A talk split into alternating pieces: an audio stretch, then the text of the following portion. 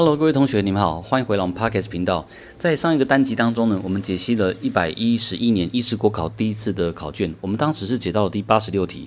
那我们这一份资料呢，我们这份录音将会从第八十七题开始，请你去下载考卷。那考卷的下载连接呢，我会放在下面的单集简介当中哦，请你去下载 PDF 档。好的，那如果下载完毕之后呢，我们从第八十七题开始。第八十七题，他问你说呢，下列哪一个是 DNA 大呃大肠杆菌 DNA 聚合酶三的活性？我们先来看一下它的描述。A，他说能诱发不需要 primer 的 DNA 合成，那这个完全错误。在细胞当中，不管真核或原核，所有的 DNA 聚合酶，所有的都需要 primer，不管是 DNA primer 或 RNA primer，DNA 聚合酶都需要。只是说在呃细胞内的 DNA 复制用的 primer 是 RNA，但是呢，一般实验室用的 primer 一般都是 DNA。那再来要注意一件事，就是呃一般细胞中的 RNA primer 长度大约是五十个核苷酸，通常五十个核苷酸呢，有时候我们会把它简化成五十个 mer，这个 mer 就是 MER，一个 mer 代表一个核苷酸的意思。好，再来我们看到 B，那这个 DNA 聚合酶三号呢是 DNA 复制主要的 DNA 聚合酶，没有错。呃，在大肠杆菌当中，DNA 聚合酶三号才是主要的 enzyme，因为这个 enzyme 本身来讲的话，它具有一些次单位，像这个次单位很重要叫做 beta 呃 clamp，它可以提供这个 DNA 聚合酶三号具拥有最好的持续力，我们叫 processivity。那 DNA 聚合酶三号呢，因为它是 DNA 复制的主要酵素，所以它也被称为叫 DNA replicase，这是一个重要的观念。好，再来我们看到 C，他说呢是用在 Nick translation 反应的酵素，那这个错了，因为在呃原核生物当中具有 Nick translation 的活性呢是 DNA 聚合酶一号，说 DNA polymerase one。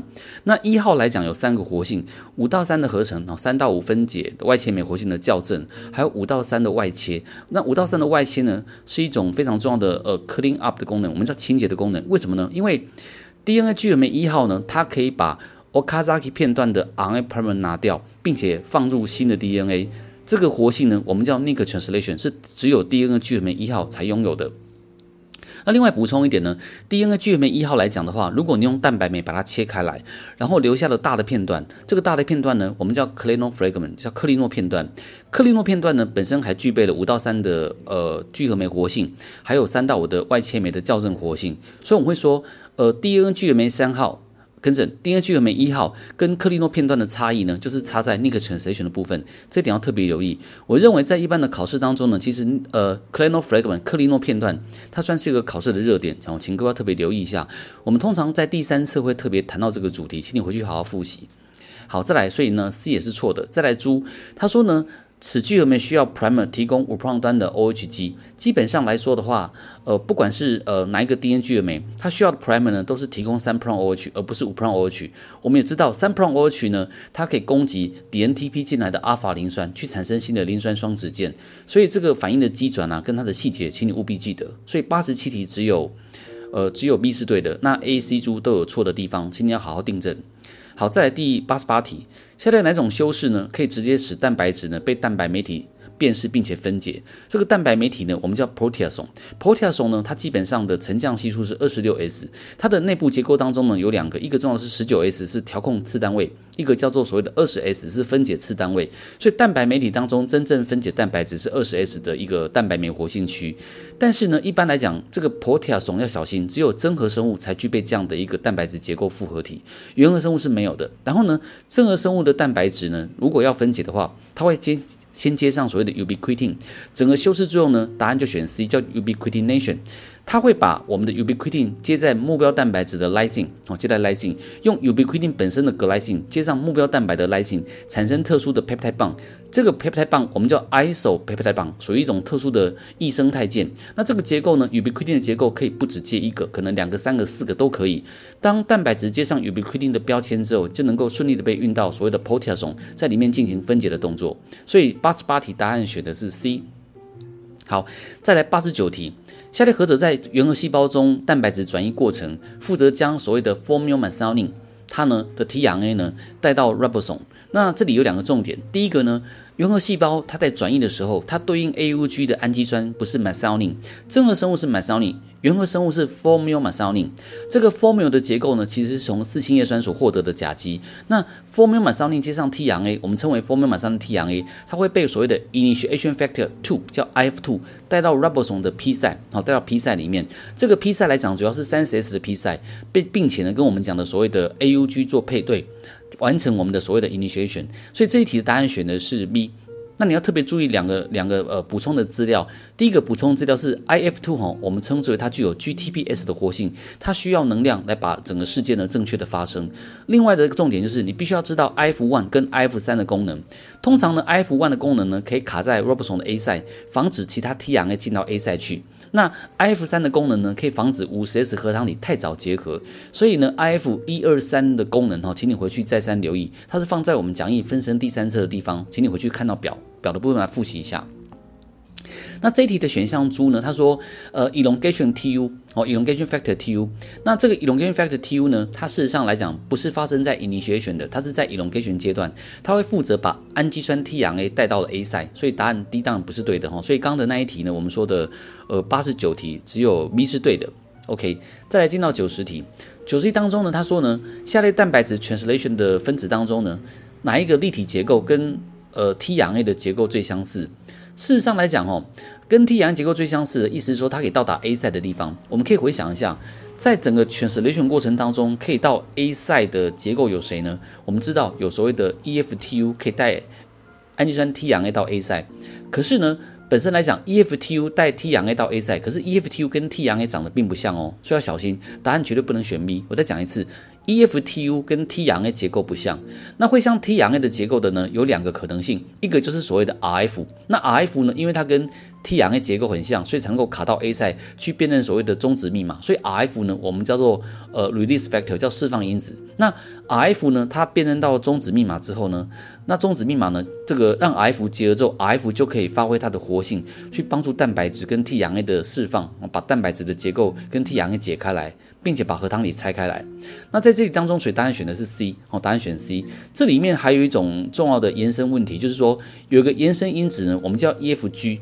EFG 呢，我们叫 translocase。EFG translocase 基本上来讲的话，它的结构呢，很像 EFTU 再结合 TRA。我再讲一次，EFG 的结构很像 EFTU 结合 TRA 的结构，所以这个也是可能会到 A 赛的地方，你要特别留意。所以这里面呢，elongation factor 的种类啊，你都要大家去了解一下。好，这样就完成这个题目。九十题答案选 C。再来第九十一题。九十一题呢，他说，原核细胞内调节基因表现了许多 DNA 结合蛋白，具具备下列何种特殊结构的模体？哪一个 motif？事实上呢，呃，蛋白质可以结合 DNA 来讲的话，有常常三呃三种常见的结构，一个叫 helix turn helix。第二个呢叫 zinc finger，第三个叫做 homeodomain。这这三个结构呢是直接可以结合 DNA 的。另外两个结构呢，它们通常会形成 dimer 才能够结合 DNA。一个叫做 Lucine zipper，一个叫做 helix loop helix，我们叫 HLH。所以基本上这题答案来讲的话呢，呃，只有猪哦。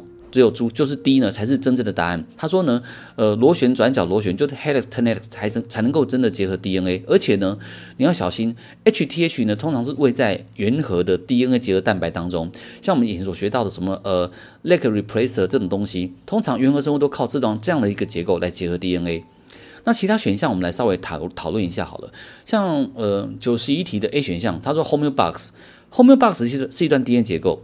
Homeobox 这段这段 DNA 呢，它会表现出一个 domain 叫做 homeodomain。我们刚刚讲过了，homeodomain 也是结合 DNA 的结构，但是 Homeobox 是 DNA，它真正表现出来的那个 homeodomain 才能够结合 DNA，而且 homeodomain 呢也是位在真核细胞的蛋白质当中，并不是原核，所以 A 当然不对。再来 B 叫做 catalytic triad，叫催化铁三角。催化铁三角基本上是位在 serine protease 的活性中心当中，所以 B 也不是答案。再来叫 EF h a n e f h a n 呢，它通常会牵涉到一些 calcium 的 binding protein 当中，它会用 EF h a n 来来夹住这个所谓的钙离子，所以 C 也不是正确的答案。好，所以九十一题只有猪是对的。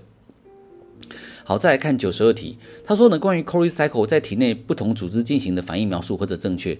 基本上 Cori cycle 最大的关键就是说，我们肌肉里面呢、进行糖解作用，变成了 pyruvate，把葡萄糖变 pyruvate 之后，pyruvate 呢在无氧的情况下，因为肌肉的运动哈，肌肉的激烈运动，在无氧情况下呢，pyruvate 会变成变成所谓的乳酸，因为 pyruvate 这时候会成为 NADH 的电子接受者，pyruvate 会还原成乳酸，乳酸透过血液循环运送到肝脏，肝脏中呢就把乳酸重新再氧化变成丙酮酸，丙酮酸再经由糖质新生转成 glucose，再送到血液中，那血液中的 proton 再回到我们的肌肉细胞提持持续的提供能量，这样的循环过程呢，我们叫 Cori cycle，但是你也可以把它称之为叫做 glucose lactate cycle，因为 glucose 跟 lactate 呢是血液中运送的方式，用这种方法来做命名，它是一个蛮重要的循环。所以这题呢，预呃从我们刚刚的描述当中，正确的选项只有 C 好、哦、才是对的，因为肝脏呢经过糖质新生产生葡萄糖，那记得这个原料是从一开始乳酸产生所谓的丙酮酸，再产生葡萄糖的。OK，这个问题就解决，所以九十二题答案选 C。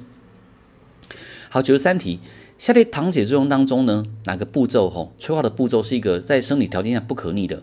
我想这里相当的简单，因为糖解作用当中调控步骤我们说是一三十，那这三个是不可逆的。那第一步呢叫 Hexokinase，那第二步呢我们叫所谓的 Phosphofructokinase one 叫 PFK one，第三步呢我们叫 Pyruvate Kinase 叫 PK，所以答案呃 C 才是正确的。那其他的选项都是可逆的步骤哈，C 是不可逆，所以这题就解决。然后呢？呃，对于这个 C 选项来讲的话，pyruvate kinase 本身也是调控的酵素。那 pyruvate kinase 有一个特别的地方，都要留意一下。pyruvate kinase 呢，它本身的调控也存在所谓的异位调控跟共价修饰。肝脏里面的 pyruvate kinase 可以透过磷酸化来造成抑制。对于肌肉当中的 pyruvate kinase 呢，如果说 ATP 浓度太高，也会抑制 pyruvate kinase。可是各位思考一下，pyruvate kinase 的活性就是把我们的 PEP。把它的磷酸转移给 A 猪 P，经由受脂微磷酸化产生 ATP，所以 ATP 是 PK 的抑制剂。这种抑制现象呢，我们叫做所谓的 product inhibition，叫做产物抑制，是一个蛮重要的考点。好，所以要各位了解，除了 PK 本身是属于不可逆调控之外，它的抑制现象、调控现象也相当重要。虽然说糖解主要调控点在第三步，但如果我是老师的话，我认为第十步呢，这一点大家忽略的可能会是一个大家的弱点，所以各位要特别留意这个 PK 的考点。好，第九十三题结束。九十四题，双糖分子呢是两个单糖，依照特定特定的方式组合，经缩合反应呢除去个水分子，下列何者为 maltose 叫麦芽糖？这个题目蛮有趣的哈，因为麦芽糖就是两分子的葡萄糖用阿法一次糖苷键所构成的，所以答案只有 C 是正确的。那还要特别留意的是，一般来讲的话呢，如果是属于乳糖哦 lactose，乳糖的结构呢是半乳糖加上葡萄糖，那么它的键结是贝塔一四，这个要特别留意，因为很多的双糖分子来讲的话，一般常见是阿法 form 的，可是乳糖却是贝达峰的见解，这个要特别注意哦，这个考点。所以九十四题答案选 C，我们就解决。再来九十五题，葡萄糖进到细胞之后，经由下列何种修饰把它留在细胞内代谢？我们知道葡萄糖进到细胞内呢，是利用 glucose transporter，可是 glucose transporter 呢，它基本上来讲会依照浓度高到低来做运送，所以呢，我们在细胞内为了留住葡萄糖，我们的方法就是把它发生磷酸化，这个 enzyme 很重要，我们通常叫做 hexokinase。hexokinase 在大部分的组织都有哈，应该细胞都有。那把它磷酸化之后呢，葡萄糖就可以留在细胞内，因为我们曾经学过一个观念，细胞膜不能运送有磷酸修饰的分子。磷酸可能可以单独进入，但是磷酸修饰的分子呢，细胞膜是无法运送的。我们用这种方法可以留住很多重要的有机物质，让它在细胞内代谢。所以葡萄糖是一个典型的例子，请你务必记得。所以九十五题答案选的是 B，叫磷酸化。好，再来看到九十六题。下列哪种生化反应不是在粒线体内进行的？好，粒线体主要发生的是所谓的氧化，还有所谓的一些呃，我们提到的一些呃耗氧的过程，然后氧化耗氧的过程。那在 A 选项当中，它说丙酮酸氧化、氧化脱缩，这叫做所谓的 pyruvate dehydrogenase，当然是发生在立线体，在立线体的 matrix。好，那 B 选项叫 PPP，我们想我们都知道，PPP 呢也是氧化，但是。PPP 的氧化呢，主要的目的呢是把五呃把六碳糖变成五碳糖，它发生在细胞质，这是一个比较特别的情况，所以特别要留意一下。那 PPP 当中呢，它的氧化作用来讲，从 G6PDH 开始，然后再经过所谓的六 PG 去氢酶来完成所谓的葡萄糖的氧化，产生所谓的 R5P 和五碳糖的结构，这是 PPP 主要的目的。那 PPP 主要目的我们刚刚说过了，生产 NADPH 还有生产五碳糖，提供身体的合成反应，还有所谓核苷酸合成所需要。所以呢，九十六题的 B。只有 PPP 发生在细胞质，那 C 选项叫氧化磷酸化。氧化磷酸化是发生在粒线体的电子传递链在内膜上面，所以这个没有问题。好，那再来 D 选项，脂肪酸的贝塔氧化也是发生在所谓的呃粒线体当中。那我们也在正课有谈过，脂肪酸贝塔氧化呢，如果是超长链的脂肪酸，其实在内膜发生氧，在内膜发生贝塔氧化的。那如果假设今天是短链脂肪酸，它是在 matrix 我，在基质发生所谓的氧化的。所以呢，这个题目当中只有 B 是发生在细胞质，A、C、D。都是在立线题当中，所以这题很简单，所以九十六题答案选 B。再来，我们进到九十七题，对于所谓的胆酸的描述何者错误？那 A 他说胆酸在小肠内的脂肪，呃，小肠内的脂肪分解吸收需要胆酸的帮助，没有错，胆酸是蛮重要的一个所谓的界面活性剂，然后那 B 胆酸可由肝细胞合成，对，其实身体的肝脏，肝脏呢主要合成胆固醇，当然胆酸也从这边衍生出来的，所以 B 也是对的。再来，它可以促进水溶性的维生素吸收，那 C 是错的，因为胆酸的结构呢是促进我们讲的脂溶性的维生素吸收，不是所谓的水溶性，像 Vitamin A、D、E、K 等等都是由胆酸可以帮助它的，所以 C 是错的。那胆固醇醇呢是合成胆酸的前驱物，没有错。胆固醇是很多重要的一个我们讲的这个所谓的呃类固醇类荷尔蒙的前驱物质，当然也是胆酸也的前驱物，没有问题。所以呃猪是对的，所以只有 C 是错。在九十八题，有关于下列的 BCAA 好的代谢何者错误？A BCA 包含了 leucine、isoleucine，还有的是 valine。它答案写 A 的是 lysine 错。这个 lysine 呢叫赖氨酸，它不是 BCA，它是正电氨基酸，所以 A 的话就马上错误了。我们看其他选项是正确的，我们来看一下它的内容。B 他说肌肉组织当中的 BCA 的氨基转移酶，它的活性呢比肝脏组织高。事实上来讲，BCAA 只有在肝外组织代谢，肝脏其实没有这个酵素，所以他讲肌肉组织的活性较高，这个应该是正确的答案，没有错。肝脏其实没有这个酵素了，所以说我们说只能在肝外代谢，哦，所以 B 的话算是描述是正确的。好，再来枫糖尿症呢，是因为粒线体中缺乏了 BC 阿法酮酸去氢酶复合体，这个算是重要的考点，没有错。枫糖尿症是因为这个酵素的缺陷导致 BC 的代谢出现了问题，哦，所以 C 也是正确的。好，再来，他说呢，BCA。的代谢呢，过程会产生 NADH 跟 FADH2，这题其实非常重要，因为呢，BCA 的疏水侧链，它的氧化过程有一点像被打氧化，有一点像被氧化，在课本当中代谢我们特别谈到，很像被氧化的这个 BC 的代谢呢，它的是的确可以产生 FADH2 跟 NADH，所以这题的话，猪是一个对的答案，而且猪是一个重要的答案，请你记得哈。